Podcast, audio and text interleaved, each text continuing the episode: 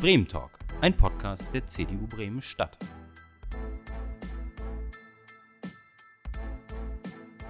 Hey, herzlich willkommen, herzlich willkommen, liebe Zuschauer. Happy New Year. Schön, dass ihr dabei seid beim Bremen Talk der CDU Bremen Stadt.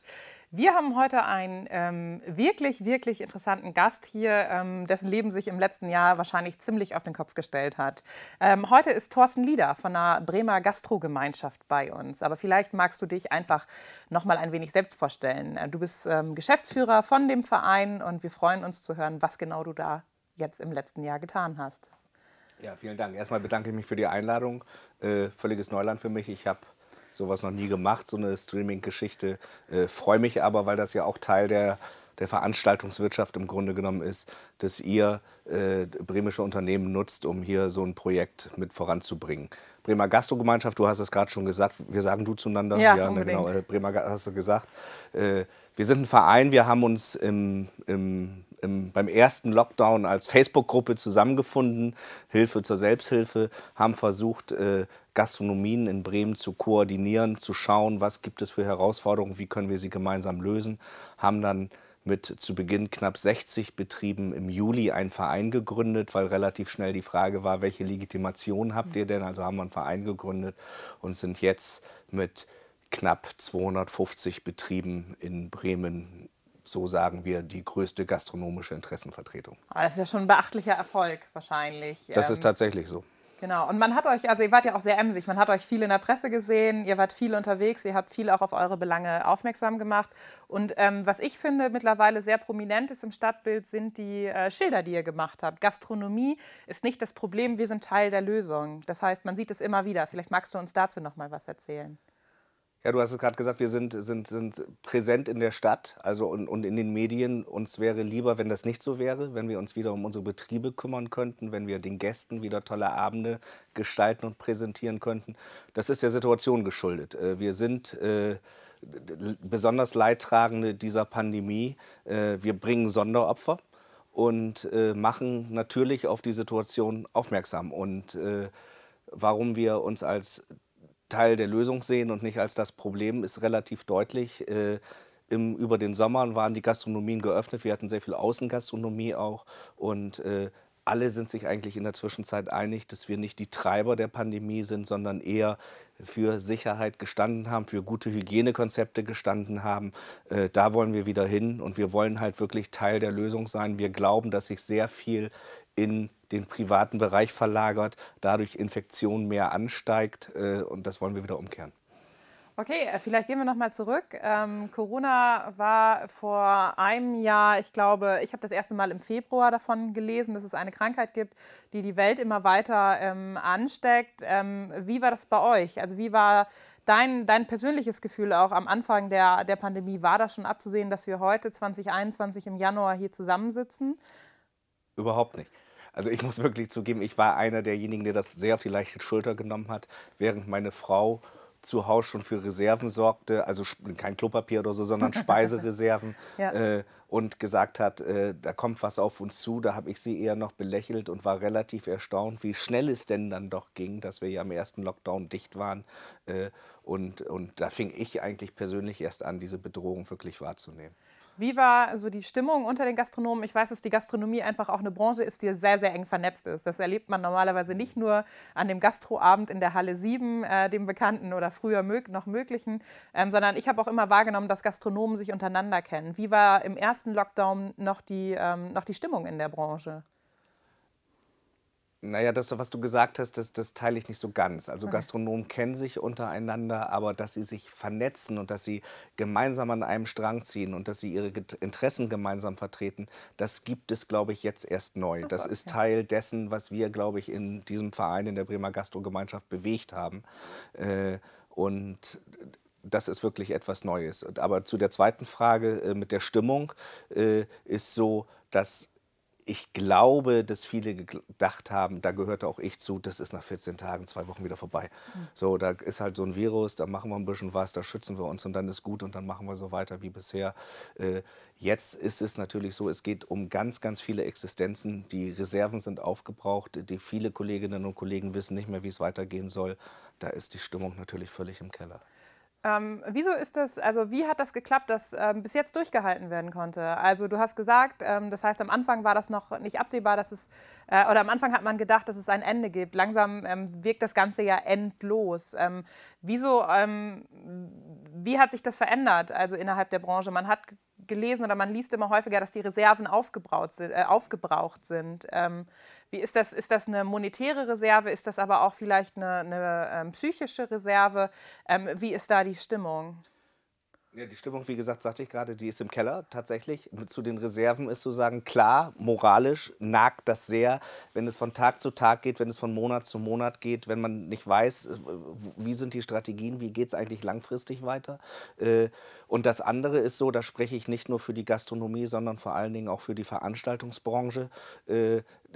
Das sind halt Leute, die gut wirtschaften und gut haushalten können. So, und die hatten eine Menge Reserven, die haben sie, haben sie, sie haben angespart, sie haben äh, sich über Monate hinweg jetzt keinen eigenen Unternehmerlohn ausgezahlt, sondern haben äh, zu, zu Beginn, als der erste Lockdown vorbei war, sehr viel in ihre Betriebe nochmal investiert, in Sicherheit, in Hygienekonzepte, haben äh, ihre Mitarbeiter ordentlich bezahlt, haben, haben eine Struktur entwickelt, wenig Geld auszugeben und trotzdem den Gästen, soweit es denn dann geht, was zu bieten. Äh, das liegt einfach daran, war, du fragtest, die Frage war ja, warum habt ihr so lange durchgehalten? Ja. Weil wir gut wirtschaften. So, und jetzt ist aber die Situation, das ist, das ist das Ende der Fahnenstange, es ist nichts mehr da, die Reserven sind, sage ich nochmal, aufgebraucht. Die Hilfen, die uns versprochen wurden, sind zum größten Teil noch nicht da, sie sind noch nicht geflossen und da muss jetzt dann gearbeitet werden. Okay, okay. Ähm, ich habe nämlich tatsächlich ein Zitat rausgesucht von eurer Homepage, was ich irgendwie äh, ein schönes Bild fand. Ähm, und zwar macht ihr ja diese tolle Kampagne Lockdown Light, was ich ein sehr, sehr witziges oder ein sehr, sehr gelungenes Wortspiel okay. finde. Ähm, das Zitat ist, ähm, es fühlt sich ein bisschen so an, wie im Stau zu stehen. Schon im März, als wir uns nach dem Winter alle auf die kommende Saison gefreut haben, war es ein von 100 km/h auf Null. Und dann ging es mit Stop and Go durch die Sommermonate. Wo stehen wir gerade? Sind wir gerade wieder im, im Stau? Stehen wir gerade irgendwie vor einer Baustelle, die einfach nicht fertig wird? Ähm, wie fühlt sich das an? Also ich will noch zuerst noch mal was zu Lockdown ja. Light sagen. Nikos, das ist ein Gastronom hier aus Bremen, aus Findorf, der sich vor ein paar Wochen hingestellt hat, hat gesagt, ich fotografiere jetzt die Kolleginnen und Kollegen in ihren leeren Gastronomien. Das ist wirklich eine tolle Kampagne und äh, ich bin derjenige, der die, die Bilder immer mit den Texten zusammenfügt und das geht einem schon sehr nah, wenn man das liest, äh, wie unsere Leute da wirklich kämpfen und wie, wie sie das bewegt und so weiter und wie sie mit der Situation trotzdem umgehen. Zu der Frage, naja, eigentlich stehen wir vor einer Wand. Wir, wir wissen nicht so recht, also nicht, nicht so recht, sondern wir wissen gar nicht, wie es weitergehen soll. Es wird jetzt bis zum 31. Januar nochmal dicht gemacht. Pff, das sind drei Wochen. Was passiert danach? Wie geht es weiter? Jegliche Perspektive, jegliche Strategie fehlt. Und das zermürbt wirklich, das zermürbt moralisch. Und wenn du, du sagtest selber, du kennst eine Menge Gastronomen, wenn man sich über Jahrzehnte hinweg eine Existenz aufbaut, und dann kommt man unverschuldet in so eine Situation. Es wird ja auch immer von Hilfen gesprochen. Das ist ja keine Hilfe, sondern das ist eigentlich eine Kompensation. Es ist eine Selbstverständlichkeit, wenn man so einen Laden dicht macht, dass man ihn finanziell unterstützt. So, damit der Mensch, der eigentlich gut gewirtschaftet hat, über die Runden kommt. Äh, viele sind moralisch auch wirklich sehr, sehr geknickt. Das merkt man. Okay. Ähm, genau, Lockdown Loud ist, also das hast du erzählt, dass das äh, tatsächlich ein Gastronom ist, der die Fotos ja. macht. Ähm, sehr gelungen. Also der Instagram-Kanal, der lohnt sich auf jeden Fall von der ähm, Bremer Gastro-Gemeinschaft. Ähm, ich finde das gut, dass ähm, teilweise auch kreative Möglichkeiten gefunden. Also ich laufe durchs ähm, Bremer Viertel gerne und ich sehe immer mehr, dass es Restaurants gibt, die haben ihre äh, äh, Plätze mit Kuscheltieren aufgestockt oder die haben mhm. Statuen ausgestellt. Ist, ist der kreative Umgang jetzt mit der Situation und der Krise, ist das ein Ventil? Ist das etwas, was, was auch beobachtbar ist? Gastronomen sind ja eigentlich immer kreativ, aber jetzt noch mal besonders. Es gibt Gastronomien, die gehen bei und stellen ihre Bereiche für Künstler zur Verfügung ja. so dass sie ihre Bilder da ausstellen können, ihre Skulpturen und so weiter. Da gibt es wirklich ganz, ganz viele tolle Ideen. Und dadurch, dass die Betriebe, die Läden zurzeit ja nicht genutzt werden können, versucht man halt, sie mit Leben zu füllen und dort andere Dinge zu machen. Also das ist schon sehr kreativ. Zu dem Lockdown Light nochmal, zu den Bildern nochmal zurückzukommen. Wir arbeiten gerade daran, das auch als Bildband herauszugeben. Also wenn du möchtest, äh, spätestens irgendwie in drei, vier Monaten wird es das als Bildband geben und dann bekommst du eins. Ach, prima. Ja, das zahle ich euch natürlich auch. Ähm, ich finde das trotzdem erstaunlich, was du gesagt, gesagt hast zu den Hilfsgeldern. Also relativ früh wurde angekündigt, die Gastronomie soll entschädigt werden. Die Gastronomie ähm, bekommt Hilfsgelder, bekommt Gelder, das Geld soll unkompliziert fließen. Ähm, das waren tatsächlich die Versprechungen. Ähm, schnell und unbürokratisch. Schnell, unbürokratisch, genau. unkompliziert. Wie viel ist von schnell, unbürokratisch und unkompliziert übrig geblieben? Eigentlich so gut wie gar nichts. Also man muss es ja so sehen, wir, wir wollen nicht über Not klagen, sozusagen. Die Situation ist die, dass wir oder dass ich glaube, dass sich die Verwaltung und dass sich die Politik eine Menge Mühe gibt, das wirklich hinzubekommen. Aber äh, die schnelle und unbürokratische Novemberhilfe, wir haben jetzt den 7. Januar, es ist so, dass Abschläge für die Novemberhilfe in der Zwischenzeit gezahlt wurden tatsächlich. 30 äh, Prozent, die aber in der Handprüfung stehen, haben noch gar nichts bekommen. Es gibt 30 Prozent, die sind in so einer Handprüfung, die bekommen halt ihre, ihre, ihr Geld erst, wenn ab dem 11.01. tatsächlich die komplette Novemberhilfe nach und nach gezahlt wird. 11.01. ist der Termin, weil dann steht die Software. Das muss man sich auch mal überlegen, dass man so lange braucht, um so eine Software zu entwickeln. Das liegt aber daran, dass halt die verschiedenen Bundesländer verschiedene Ansprüche haben und das muss man erstmal äh, zusammengemanscht kriegen. Das ist also alles irgendwie nachvollziehbar. Aber wie gesagt, Novemberhilfe ist noch nicht geflossen. Dezemberhilfe ist jetzt beantragbar. Äh, die ersten Abschläge sind auch da geflossen. Äh, dann rechnen wir damit, dass die Dezemberhilfe dann Mitte Februar, Anfang März irgendwann kommt. Äh, es gibt immer wieder Veränderungen in den Spielregeln. So plötzlich heißt es Überbrückungsgeld 3, was weiß ich, wenn man seine Novemberhilfe im Januar ausgezahlt bekommt und kriegt, dann rutscht dann im Januar nicht ins Minus, dann hat man nicht mehr die Möglichkeit, Überbrückungsgeld 3 zu beantragen. Und die Spielregeln sind alle so in dieser ganzen Gemengenlage noch nicht ganz klar. Das heißt, am Ende des Tages weiß niemand so genau, wie viel Geld kriege ich da eigentlich raus. Man möchte aber seine Stundungen, die man ja über das letzte Jahr hatte, irgendwie auch langsam abtragen. Man möchte mal wieder sich selber einen Unternehmerlohn auszahlen. Äh, das findet alles nicht statt. Die Insolvenzanzeigepflicht ist erstmal bis 31.01. ausgesetzt. Das muss unbedingt verlängert werden, weil wenn wir sehen, Dezemberhilfe fließt erst im Januar, äh, dann wird das alles relativ eng und schwierig. Und zu guter Letzt, äh, es gab ja eine, im Oktober eine Sperrstunde hier in Bremen. Uns wurde zugesagt, dass es für diese Sperrstunde eine Kompensation gibt. Äh, da reden wir drüber, aber da ist letztinstanzlich auch noch nichts äh, in trockenen Tüchern. Das heißt, diese wie viel Geld am Ende eigentlich zur Verfügung steht, weiß niemand. Und das macht natürlich auch völlig mürbe. Das kann ich mir vorstellen. Das bedeutet ja auch für viele Unternehmen, äh, für viele Unternehmer, gastronomische Betriebe, dass sie absolut ähm, finanziell erstens den ähm, Überblick verlieren, weil es sehr kompliziert ist. Es ist quasi wie so eine Salamitaktik, die mhm. da kommt. Man muss auch den Überblick über Anträge beha behalten und das Antragsdeutsch ist wahrscheinlich, nehme ich an, auch nicht einfach. Du musst deine Mitarbeiter bezahlen, ja. Kurzarbeitergeld. Das wird ja alles, das, das kommt ja zeitversetzt und solche Geschichten. Das heißt, du verbringst deinen Tag eigentlich damit, äh, Geldmemory zu spielen, um zu gucken, wie ist zurzeit da, wie bediene ich wen irgendwie und das, ist, das hat ja nichts mehr mit Gastronomie zu tun. Wir ähm, haben tatsächlich eine Zuschauerfrage, darüber freue ich mich äh, sehr. Ähm, das heißt, ihr habt die Möglichkeit, Fragen zu stellen. Die Fragen kommen dann bei uns an und ich versuche sie ins Gespräch zu integrieren. Das heißt, ihr habt heute die Möglichkeit, ähm, Thorsten zu fragen, was ihr schon immer von der Gastro oder vor allen Dingen äh, von der Gastro in Kombination Corona wissen wolltet. Und die erste Frage, die uns erreicht hat, ist tatsächlich, ist schon klar, ähm, wie viele Gastronomen oder Gastronomiebetriebe ähm, schließen mussten oder schließen werden müssen? Nee, das ist noch nicht klar, habe ich ja gerade gesagt, weil überhaupt noch nicht klar ist, wie, wann, wo das Geld fließt und, und wie viel da eigentlich über ist. Was nur wichtig ist, auch an die Zuschauer nach draußen, es wird ja immer von den 75 Prozent geredet, die es da gibt. Äh, das ist lange nicht so, wie es scheint. Ich habe das gerade erklärt, weil eine Menge gegeneinander aufgerechnet wird.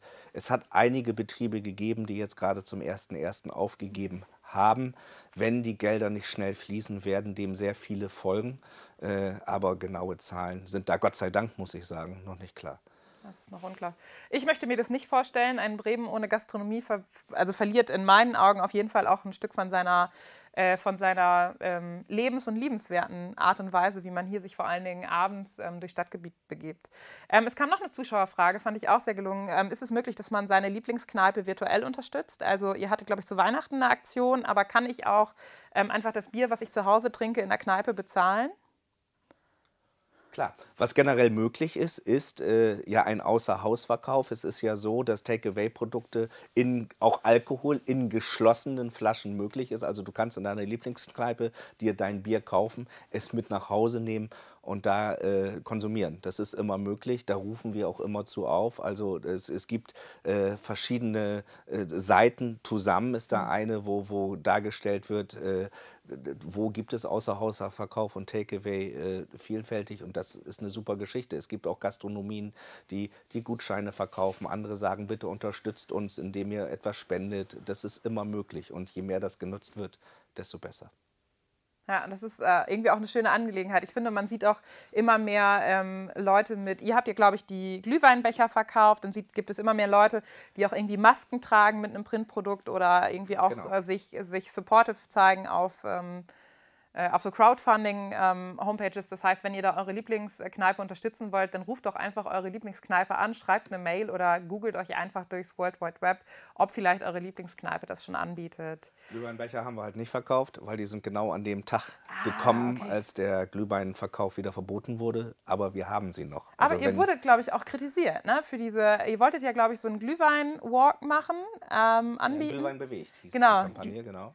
Ähm, vielleicht magst du uns da nochmal ins Boot holen. Ähm, ich meine, Glühwein ähm, stand in der Kritik, wurde, sollte erst abgeschafft werden, wurde dann doch nicht abgeschafft, wurde dann wieder abgeschafft. Vielleicht. Ähm ja, wir sind dafür kritisiert worden, aus unserer Sicht zu Unrecht. Okay. Also, es gab die Möglichkeit äh, des Außerhausverkaufs auch des Außerhausverkaufs von Alkohol, den es ja auch an Kiosken und ähnliche mhm. Dinge gibt. Aber Glühwein sollte irgendwie, war böse und sollte verboten werden. Dann haben wir gesagt, naja, aber das, ist, das gehört ja nun irgendwie zum Flair dazu und haben gesagt, wenn jemand sein Glühweinprodukt kauft und geht damit weg, dann bieten wir Wanderrouten an, Glühwein-Wanderrouten, damit die Menschen in Bewegung sind und sich nicht eben vor der Bude oder der Lokalität aufhalten. So, äh, das hat beim ersten Mal in ganz, ganz wenigen Bereichen, nämlich im Viertel und in, in Bremen-Mitte, halt nicht so geklappt. In, in Walle, Findorf, äh, Blockland sehr, sehr gut. Aber dann fingen die Behörden an, die ersten Läden dicht zu machen. Das Problem war, dass sie dann sozusagen vom Eingang die Menschen immer weiter getrieben haben. Zu denen kam es da wieder zu Aufläufen und so weiter.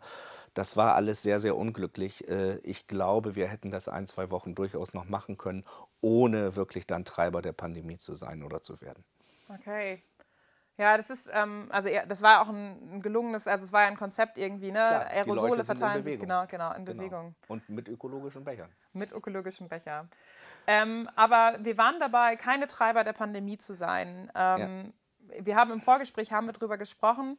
Ähm, ihr habt auch mal gesagt, dass ihr euch einen härteren Lockdown wünschen würdet. Das heißt, wir haben gerade darüber gesprochen, über, man hätte den Glühweinverkauf ähm, noch erlauben sollen. Ähm, dann habt ihr aber auch mal gesagt, so und jetzt ist Zeit für einen härteren Lockdown. Der Begriff härterer Lockdown ist vielleicht nicht so ganz richtig gewählt. Was wir sagen ist, äh, die Gastronomie ist Anfang November dicht gemacht mhm. worden, weil man gesagt hat, es kann sein, dass dort der Treiber der Pandemie sitzt, dass sozusagen in der Gastronomie ein besonderer Infektionsherd ist. Das war eine Vermutung. So, jetzt sind wir dicht seit 1.11. Bundesweit sind aber die Zahlen in Gänze noch nicht runtergegangen. Das ist für uns ein Beleg dafür, dass wir nicht der Treiber sind, weil wir sind zu. Äh, also muss es irgendwo anders liegen.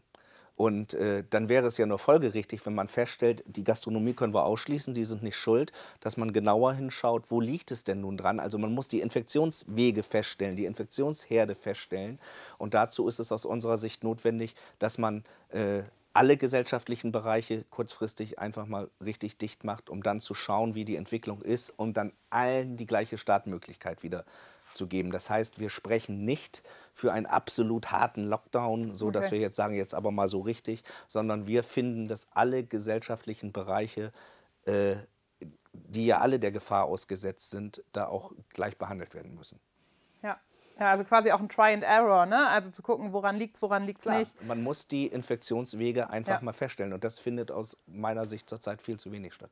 Was äh, geht dir durch den Kopf? Ähm, gestern, ähm, das war bei Buten und Binnen, gestern Abend zu lesen, ähm, dass unsere Bildungssenatorin äh, Frau Bogedan ähm, gesagt hat, ich übernehme die Verantwortung gerne und damit meinte sie, ähm, dass in Schulen alles getan würde, ähm, um sie zu sicheren Orten zu machen.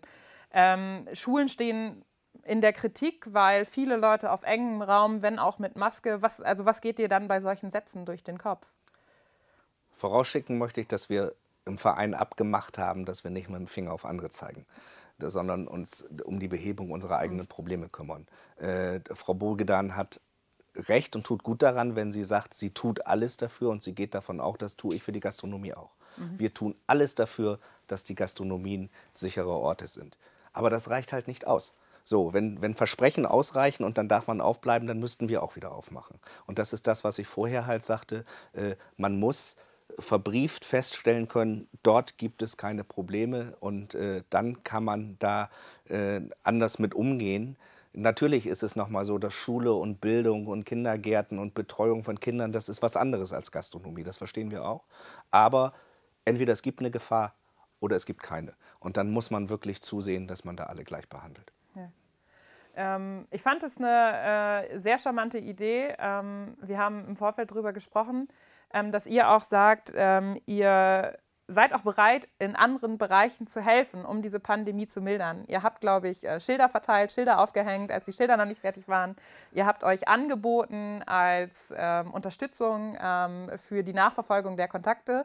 Und ähm, ist es jetzt auch zum Beispiel eine Idee zu sagen, okay, wir nutzen die freien Flächen der Gastronomie, um zum Beispiel Schulklassen zu entzerren, um Schulklassen auseinanderzubringen, um damit Sicherheit zu schaffen? Also mit dem letzten sind wir noch nicht auf dem Markt, sondern das ist sozusagen ein Gedankenspiel, was wir haben, wenn es tatsächlich so ist, dass festgestellt wird, es soll ja in der nächsten Woche ein Ergebnis geben, wie gefährlich das in Schulen nun wirklich ist oder nicht. Wir würden unsere leerstehenden Gastronomien für sowas gerne zur Verfügung stellen, weil wir schon wissen, Bildung ist wichtig äh, und da kann man vielleicht was tun.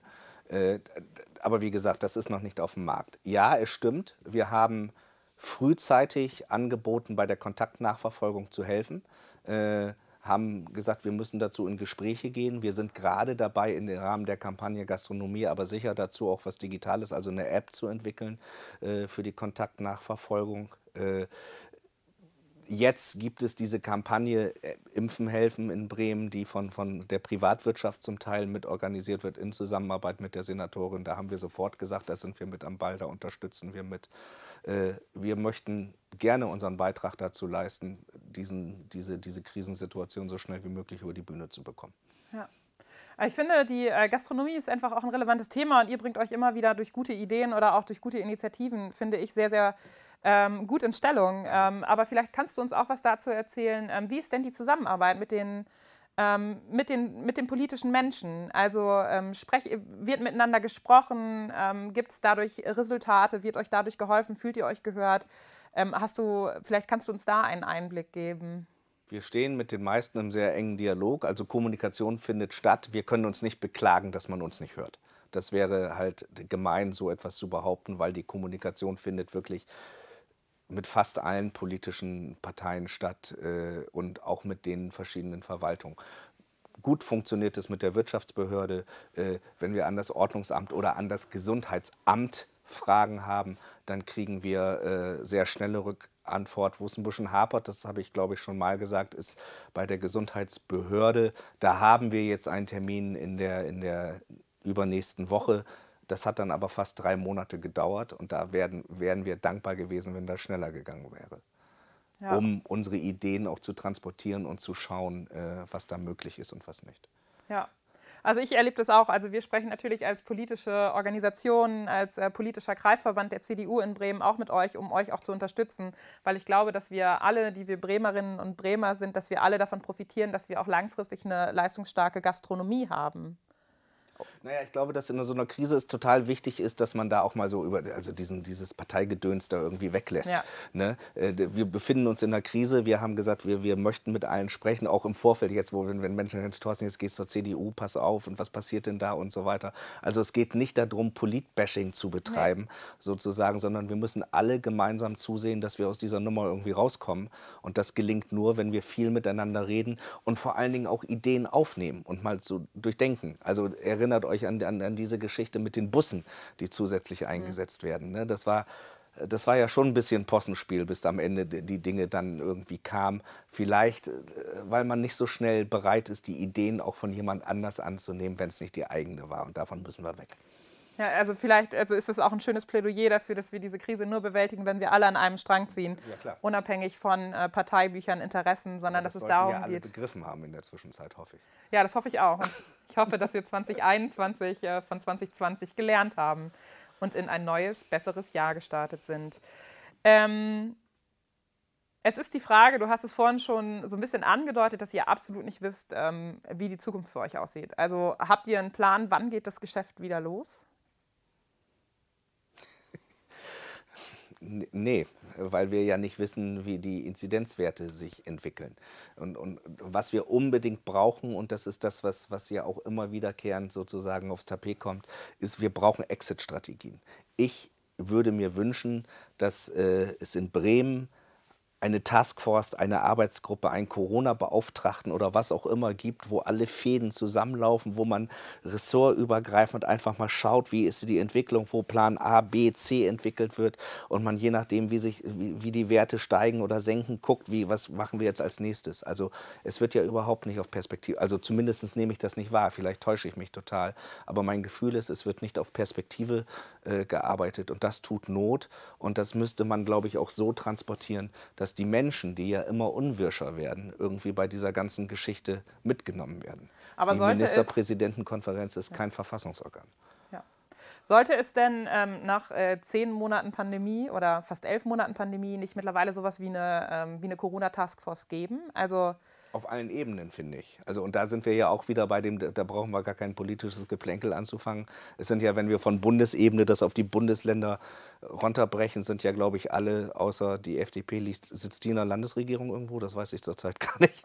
Äh, in Bayern, glaube ich. Okay, dann sind die auch eingebunden. Auf jeden Fall sind alle irgendwie beteiligt. Äh, und, und da muss man halt gemeinsam dran arbeiten. Ja. ja.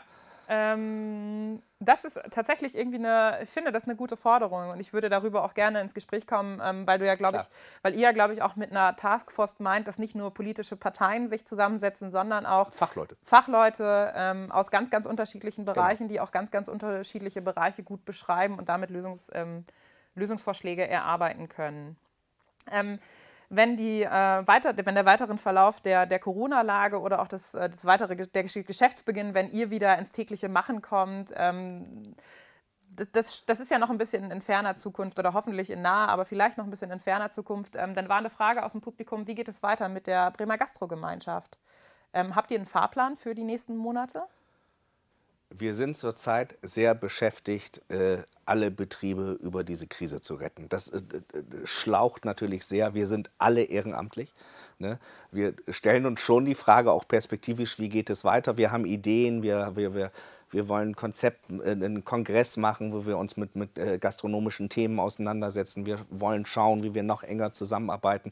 Nach dem Lockdown machen wir Gastronomie, aber sicher eine Kampagne, wo wir äh, den Menschen das Vertrauen auch wieder geben wollen, Gastronomien zu besuchen. Also es gibt da schon sehr viele Ideen, äh, die wir im Köcher haben und der Hintergrund der Frage, wie geht es weiter? Also es wird mit der Bremer Gastrogemeinschaft auch nach der Krise auf jeden Fall weitergehen. Ganz bestimmt. Ja, also, also bleibt ja zu hoffen, ne? damit habt ihr ja was ziemlich Einzigartiges auch geschaffen, ähm, finde ich. Ähm, wir haben schon über Lockdown Light gesprochen, wir haben schon gesprochen über äh, Bildung. Ähm, und ich finde, was so ein bisschen hinten rüber kippt, ist ja, dass es auch sehr, sehr viele Auszubildende gibt im äh, Land Bremen oder auch viele Auszubildende, ähm, die sich gerade in ihren Ausbildungen als Koch oder als äh, in, in einer anderen Funktion ähm, versuchen, ihre, ihren Ausbildungsabschluss zu erreichen. Ähm, was ist mit denen? Müssen die ihre Ausbildung verlängern? Verlieren die ihre Ausbildungsplätze? Gibt es für die eine Perspektive? Also soweit ich weiß, wird zum Großteil, also zumindest was unseren Verein betrifft, äh, sind die Auszubildenden da noch in trockenen Tüchern, sage ich mal. Es gibt tatsächlich Gastronomen, die sich angeboten haben, Auszubildende von anderen Betrieben mit zu übernehmen. Äh, die, die, äh, der Verband der, der Hotellobby macht gemeinsam mit anderen eine ne Geschichte, äh, dass, dass mehr außerbetriebliche Ausbildung stattfindet. Das heißt, es wird sich da schon sehr drum gekümmert. NGG ist da mit im Boot, also die gewerkschaftliche Vertretung. Das ist natürlich eins der wichtigen Themen, dass die Ausbildung Auszubildenden weiter beschäftigt werden. Das ist schwierig in geschlossenen Läden, aber es wird daran gearbeitet und mir ist zurzeit nichts Großartiges bekannt, dass da irgendwas ins Wasser gefallen ist. Also da wird schon auf verschiedenster Ebene dran gearbeitet.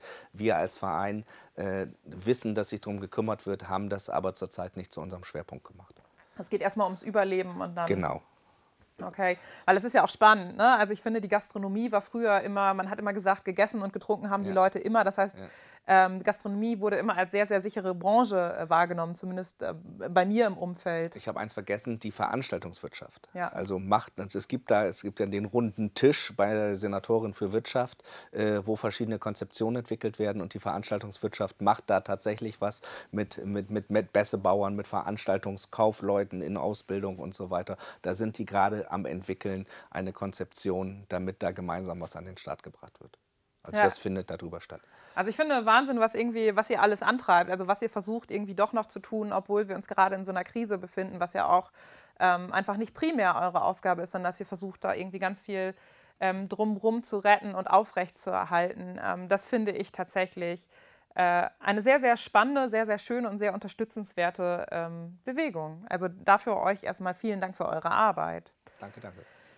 Ähm, wir haben tatsächlich, ich muss mal eben gucken, ähm, ob ich noch, ich habe noch, hab noch ein paar Fragen natürlich offen, ja, aber. Zu, wenn wir noch Zeit haben. ich weiß gar nicht, ob wir noch eine Frage. Ah, wir haben noch eine Frage aus dem Publikum.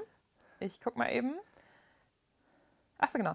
Ähm, vielleicht kannst du uns noch mal abholen zu den Fördergeldern. Also die Frage ist, ähm, wie sieht es aus? Äh, mit Studierenden zum Beispiel. Studierende haben viel in der Gastro ausgeholfen, das Sommergeschäft haben mitgenommen, haben versucht, dadurch ihr, ihre, ähm, ihre monetäre Lage zu verbessern. Die Aushilfskräfte, das sind meistens Saisonkräfte. Ähm, wie sieht es bei denen aus, ähm, gerade mit dem Geld? Das heißt, gastronomische Betriebe werden unterstützt, Mitarbeiter können in, äh, in, in Kurzarbeit gehen, aber was ist mit den Aushilfskräften? Fallen die hinten rüber? Viele Aus, äh, blöd nicht Auszubildende, sondern Aushilfskräfte äh, haben zurzeit nicht die Möglichkeit, in der Gastronomie zu arbeiten, weil die halt dicht sind. Ja. Äh, Studierende, äh, eine ganz, ganz hohe Zahl, hat nicht die Möglichkeit, zusätzliches Geld zu verdienen. Das ist tatsächlich so. Und da betrifft es nochmal besonders die, die Menschen, die, die nicht deutscher Herkunft sind, weil die ja noch nicht mal BAföG oder sowas hier beziehen. Also die gucken besonders in die Röhre. Ja, das ist eine besonders betroffene Branche, ein besonders betroffener Bereich innerhalb der Gastronomie, denen zurzeit nichts angeboten werden kann. Ja, das ist also, finde ich, auch noch ein Aspekt, den man, ähm, den man berücksichtigen muss, Klar. dass tatsächlich das auch, ähm, ich glaube, ihr habt gesagt auf eurer Homepage, dass ihr als Gastronomie einer der größten Arbeitgeber im Land Bremen seid die, also alle gastronomischen Betriebe. Ähm, naja, das ist ja so, wir haben im Rahmen der Kampagne Gastronomie aber sicher versucht zu ermitteln, wie viele gastronomische Betriebe es eigentlich mhm. in Bremen gibt. Und da gibt es keine verlässlichen Zahlen, okay. weil man gar nicht so genau weiß, was ist eigentlich ein gastronomischer Betrieb, was zählt dazu und was nicht. Äh, aber wir sind, das weißt du selber, wenn du durch die Stadt gehst, irgendwie eine, Riesenbranche und haben natürlich viele Arbeitsplätze, wo ein Großteil zurzeit äh, nicht bespielt werden kann. Ist es, tatsächlich, ähm, ist es tatsächlich schwierig zu unterscheiden, was ist Gastronomie, was ist Veranstaltungswirtschaft und vielleicht wann geht Veranstaltungswirtschaft auch in äh, Kultur über? Also es, sind die Übergänge fließend? Naja, man unterscheidet da schon ein bisschen. Also klar ist, dass die Gastronomie zum Großteil von der Veranstaltungswirtschaft auch abhängig ist. Ne? Haben wir viele Veranstaltungen, haben wir viele Konzerte, haben wir viele Messen, haben wir, was weiß ich, Weihnachtsmarkt, äh, Meile und so weiter, dann ist auch die Gastronomie belebt, dann ist auch äh, die, die, die Hotellerie belebt. Das ist natürlich, da gibt es schon einen direkten Zusammenhang. Äh, der Unterschied zwischen das, was du, glaube ich, meinst, ist, es gibt einmal Kultur, und es gibt äh, äh, Kultur als Wirtschaft, sage ich mal, wenn, wenn Konzerte stattfinden mhm. und ähnliches. Das eine ist immer defizitär und wird bezuschusst, das ist Kultur. Und das sind andere, sind Menschen, die als Wirtschaftsunternehmen bisher äh, keinerlei Unterstützung brauchten und gut gewirtschaftet selbstständig überleben konnten. Und das ist zurzeit nicht die Situation. Und, und da äh, ist, glaube ich, die Grenze, die da so läuft. Und äh, das merkt man auch schon, dass ist, ich persönlich beäugt das ein wenig kritisch, dass da sehr viel in Kultur fließt äh, und, und, und, und, und diejenigen, die bisher gut gewirtschaftet haben in der Veranstaltungsbranche, die wissen natürlich noch nicht mal genau, wie muss ich so einen Förderantrag okay. schreiben und stellen. Da kriegen wir Unterstützung, ja, das ist zurzeit ja. so. Äh, aber man merkt schon, dass Kultur kein eigenes richtiges Ressort hier in Bremen ist. Äh, und da wird so ein bisschen das eigene Süppchen gekocht, sage ich mal. Ich will okay. nochmal, wir zeigen Kein, nicht mit dem Person, Finger auf ja. andere, äh, aber äh, das, aus wirtschaftlicher Sicht muss man das schon kritisch betrachten. Aber man muss es ja auch gar nicht so sehen. Man kann ja auch einfach sagen, dass ihr euch auch wünschen würdet, eine ähnliche Unterstützung zu bekommen. Also das ist man, dass man es quasi positiv. Wir bekommen fasst. ja Unterstützung, ja. also das ist ja so, aber ähnlich trifft es vielleicht, ja. Genau. Das finde ich, äh, find ich irgendwie auch noch ich auch ganz wichtig, weil ich finde, dass ähm, sowohl die Kultur, die ich in Bremen sehr schätze, ja. aber auch natürlich ja. die Gastronomie. Das heißt, ich möchte auch gerne nach meinem Konzertbesuch noch irgendwie ein nettes Restaurant ja. besuchen, dass das ganz, ganz eng miteinander ähm, vernetzt ist. Wir befinden uns auf der Kultur Ziel und Wirtschaft gehören dichter zusammen, glaube ich, als man denkt. Vielleicht müsste man das bei zukünftigen Zusammenschneidungen mehr berücksichtigen. Mehr berücksichtigen. Ja, also ich finde es auch ein absoluter Standorttreiber für, ja, für Bremen. Also natürlich. die Kultur ist einer der Gründe, warum ich mich für die Stadt entschieden habe. Wir befinden uns auf der Zielgerade. Ähm, wenn noch letzte Fragen sind, dann ähm, bitte jetzt. Genau. Und ich würde tatsächlich versuchen, jeder gute Film hat auch ein Happy End. Ja. Ähm, was ist positiv an den letzten zehn, elf Monaten? Nimmst du etwa irgendwie, nimmst du was Positives mit aus, die, aus, der, aus der anstrengenden Zeit? Ja, das auf jeden Fall. Also das ist, was wir, was wir, wenn ich das sagen darf, Gastronomie, aber sicher haben wir noch nicht besprochen. Da rege ich einfach an, jeden, den es interessiert, nochmal auf unsere, Website zu gucken, bei uns auf die, die auf eine Facebook-Seite zu gucken. Wir werden da demnächst noch was zu posten, damit auch Gäste sehen, was wir damit meinen, was diese Kampagne da wirklich, womit es damit sich auf sich hat. Du fragtest eben, äh, was das Positive ist. Ich habe in diesem Verein äh, ich bin ja einer der wenigen, der keine eigene Gastronomie hat. Damit will ich mal anfangen. Und ich habe in diesem Verein so viele tolle, kreative, super Menschen kennengelernt, die, die sich gegenseitig zuhören, die sich gegenseitig unterstützen, die sich helfen. Wo immer jemand da ist, der eine Idee hat und äh, der einen Ratschlag hat oder zumindest sagt, Mensch, guck mal da und danach. Äh, das habe ich selten in dieser Form vorher erlebt und das ist etwas, was ich nicht mehr missen möchte für die Zukunft. Und das sagte ich ja, uns wird es auch nach der Pandemie noch geben und das müssen wir so lange wie möglich irgendwie halten, damit wir wirklich zukünftig auch eine Lobby in der Stadt haben. Ja, das finde ich ähm, ist, ist super schön. Ähm, eine Frage habe ich tatsächlich, die sich nochmal auf das Sicherheit ja. bezieht. Ähm, und zwar war die Frage, wie sieht tatsächlich denn eine ähm, sichere Gastronomie aus? Was stellt ihr euch darunter vor? Eine sichere Gastronomie ist so weit wie es geht, das, der oberste Maßstab muss sein, pandemiesicher zu sein. Das heißt, das ist auch Teil der Kampagne. Äh, sobald der Lockdown vorbei ist, checken wir die gastronomischen Betriebe, werden die Regeln eingehalten. Äh, da gehören Kontaktnachverfolgung, Abstände, Hygiene, Hygienekonzepte, Hygieneanalysen zu und so weiter. Sind die Mitarbeiter ordentlich gebrieft, damit die Gäste wissen, und nachvollziehen können, der Laden ist sicher, hier wird sich an die Spielregeln gehalten, da kann ich beruhigt hingehen. Das macht eine sichere Gastronomie aus. Also wird Hygiene in Zukunft eine viel, viel zentralere Rolle spielen? Nein, Hygiene hat schon immer eine zentrale Rolle gespielt. Es geht hier konkret um, um diese Pandemie-Geschichte noch. Die muss viel zentraler. Wir müssen alle Betriebe dazu bekommen, wirklich sich an die Spielregeln zu halten. Manchmal ist es ja so, dass die Gäste eher dahin gehen, wo sich ein bisschen lax verhalten wird, weil man da auch mal enger zusammensitzen kann und sowas. Das müssen wir umkehren. Wir müssen dahin kommen, dass die Menschen wissen, hier bin ich sicher, hier kann ich beruhigt hingehen und hier ist kein Infektionsherd. Das ist total wichtig und damit wollen wir mit unserer Kampagne dran arbeiten.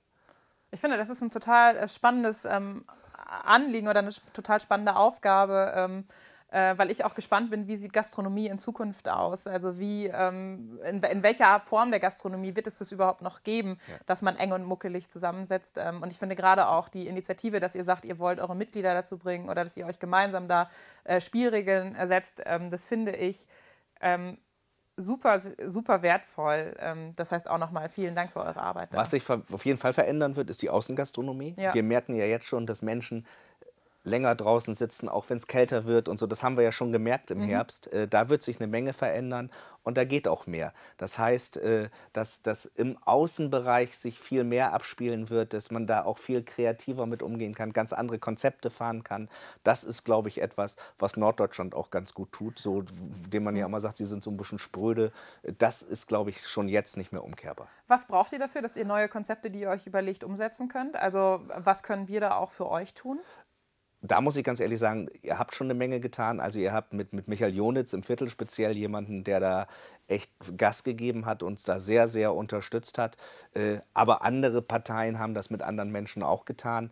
Äh, da brauchen wir weiterhin die Unterstützung, weil da, wo Außengastronomie stattfindet, gibt es auch immer welche, die meckern dass es zu laut ist, dass, es, dass da irgendwie was stattfindet und dass das so nicht in Ordnung ist. Und da brauchen wir von euch halt die Unterstützung, dass ihr uns den Rücken stärkt und sagt, das tut jetzt mal Not und das ist Teil des gesellschaftlichen Lebens. Und da muss man auch mal fünf gerade sein lassen. Also eine Sperrstunde, eine Stunde nach hinten verschieben, sozusagen, dass man nicht die Möbel reinrollt und mal ein bisschen mehr von dem Fußweg vielleicht mitnehmen darf oder sowas. Das würde schon ausreichen, das würde uns schon sehr helfen. Also ein bisschen mehr norddeutsche Gelassenheit auch in der Außengastronomie. Naja, das, ich sag das ja, es gibt, das kennt jeder. Da ja. findet irgendwas statt, dann gibt, steht unten oben jemand am Balkon und mault rum. Und dann, dann muss halt irgendwie dicht gemacht werden oder dann wird tagelang verhandelt. Das muss echt nicht sein. Ja. Finde ich. Ja, ich ärgere mich da auch immer drüber. Ja. Ähm, wenn man dann irgendwie zu schönster Stunde, Klar. es ist umso später, umso schöner die Leute und umso leckerer die Getränke. Das heißt, ich ärgere mich dann auch immer, wenn ich irgendwie weg oder vertrieben werde. Das heißt, dieses Anliegen unterstütze ich gerne und rufe auch dazu auf, dass äh, viele das über unterstützen. Und wenn sie das nächste Mal sich über Lärm ärgern, dann vielleicht einmal mehr nachdenken, weil wir haben gelernt, ähm, dass wir einfach auch viel aufzuholen haben. Ähm, Thorsten, ich bedanke mich ganz herzlich, dass du heute bei uns warst. Ich hoffe, es ist alles gesagt, es ist alles gefragt. Ich hoffe, dass wir viele Punkte ähm, beleuchten konnten.